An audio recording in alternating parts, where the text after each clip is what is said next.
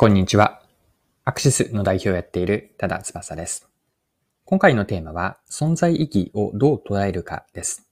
面白いと思ったカラオケ店のサービスを取り上げて、マーケティングに学べることを見ていきます。よかったら最後までぜひお付き合いください。よろしくお願いします。はい。今回ご紹介したい話が、カラオケ店で高級ミシンを貸し出しをしているという事例なんですが、こちらは読売新聞の記事で書かれていて興味深く読みました。記事から一部抜粋します。カラオケ、ジョイサウンドを提供するエクシング子会社スタンダードは、名古屋市内で、名古屋市内の店舗で高機能ミシンの貸し出しを始めた。コロナ禍で利用が落ち込むカラオケ店に新規の顧客を呼び込む狙いがある。はい。こちらが読売の、読売新聞の2022年6月22日の記事の一部でした。で、このミシンの貸し出しについて反響はどうだったかというと、続けて記事から見ていきましょう。1回1000円、括弧税込み、別途質量で、別途質量とワンドリンクの注文が必要、括弧閉じる。で、エクシングの親会社のブラウザー工業製の高機能ミシン、パリエが利用できる。販売価格14万前後の刺繍もできる本格的なミシンで、アイロンや布切りバサミなども貸し出し貸し出している。当初はコスプレ愛好家らの利用を見込み、池袋の2店舗で2月25日から期間限定で先行開始したが、周りを気にせず、裁縫に没頭できると主婦や高校生に好評で、延べ約200人が利用。今回、名古屋市や大阪市など3店舗へのサービス拡大を決めた。はい、ここまでが記事です。で今回のこの事例から学べると思うのは、自分たちの存在意義をより高い次元で捉える重要性なんです。で、この話の補助線として、マーケティングで有名な話をここから紹介をさせてください。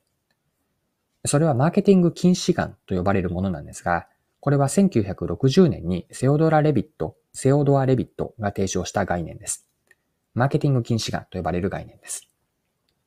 マーケティングの禁止眼の例で出てくるのは鉄道会社なんですが、昔はアメリカでの人や物の移動手段には鉄道が使われていたんです。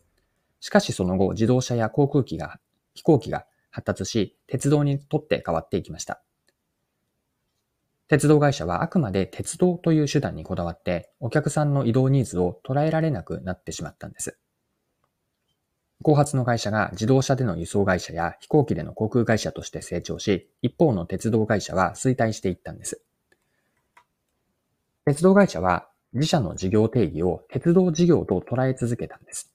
もし総合的な輸送事業と存在意義を設定していたら、鉄道事業、鉄道会社というのは、うん、違う未来を築いていたかもしれません。この鉄道会社の話がマーケティング禁止眼の説明として用いられて、用いられて、セオドラ・レビットはこれから言う次のように指摘をしています。鉄道会社は自社の事業を輸送事業ではなく、鉄道事業と考えたために顧客を他へ追いやってしまったのである。事業の定義を誤った理由は、輸送を目的とせず、鉄道を目的と考えたことにある。顧客中心ではなく製品中心に考えてしまったのだ。はい。ここでカラオケ店での高機能ミシンの貸し出しに話をつなげたいんですが、マーケティング禁止眼からの教訓とも合わせると、カラオケ店の自己定義をどう捉えるかなんですよね。学びとしたいのは、存在意義をより高い次元で捉える大事さなんです。カラオケ店は一般的にはカラオケサービスの提供をしていますよね。しかし、より高い次元から抽象化、もっと抽象化していけば、カラオケ店とは、防音対策や軽食も用意された個室で、自宅や公共の場ではやりにくいことができる場や機会を提供していると。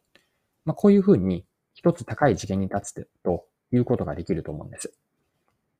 カラオケ店でミシンを貸し出すことも、自己認識をカラオケサービスの提供としているだけでは、木をてらった打ち手に見えるんですが、一方で自宅や公共の場ではやりにくいことができる機会の提供と捉え直せば、ま、カラオケ、これは大声で好きなだけ歌うことにはなるんですが、カラオケとミシンの貸し出しというのは一貫性があると。なぜならミシンの貸し出しというのは裁縫の音を気にせず好きなだけできると。このように捉えると一貫性、カラオケとミシンの貸し出しというのは整合性が取れているんです。でカラオケ店でのミシン貸し出しのこの事例から改めて考えさせられたのは、自分たちは何者なのかをしっかりとその本質にまで立ち返る重要性なんですよね。目の前のことにとらわれていると、よく言えば、これは集中できている状態なんですが、視野が狭くなっているとも言えます。マーケティング禁止眼で見たように、長い目で見れば、大げさではなく事業が衰退する要因になってしまうんです。自分たちがやっていること、やろうとしていること、お客さんに提供していることの本質的な価値は何だろうか。まあ、これは適宜でもいいので、目の前のやっていることから少し引いて立ち止まって高い次元になって存在意義を見つめ直してみるといいと。これが今回の学びとして残しておきたいことです。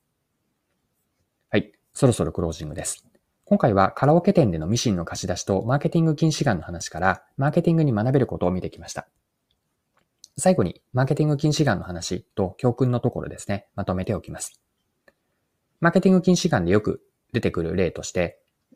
鉄道会社の話があるんですが、昔はアメリカでの人や物の移動手段には鉄道が使われていました。しかしその後、自動車や航空機が発達し、鉄道にとって変わっていったんです。鉄道会社は輸送ではなく鉄道という手段にこだわったために、鉄道会社は衰退してしまったと。もし仮にの話ですが、鉄道会社が自分たちの存在意義を総合的な輸送事業と捉えていたら、もしかすると鉄道会社は違う未来を築いていたかもしれません。ここから今回の教訓として残しておきたいのは、高い次元で自分たちの存在意義を見つめ直してみようと。というのは、目の前のことにとらわれていると視野が狭くなっている状態なので、どうしても縮小していくと。よって、お客さんに提供していることの本質的な価値は何かというのを高い次元から見つめ直して、存在意義をもう一度こう設定してみようと。これを最後の残しておきたいメッセージにしたいと思います。はい。今回も貴重なお時間を使って最後までお付き合いいただきありがとうございました。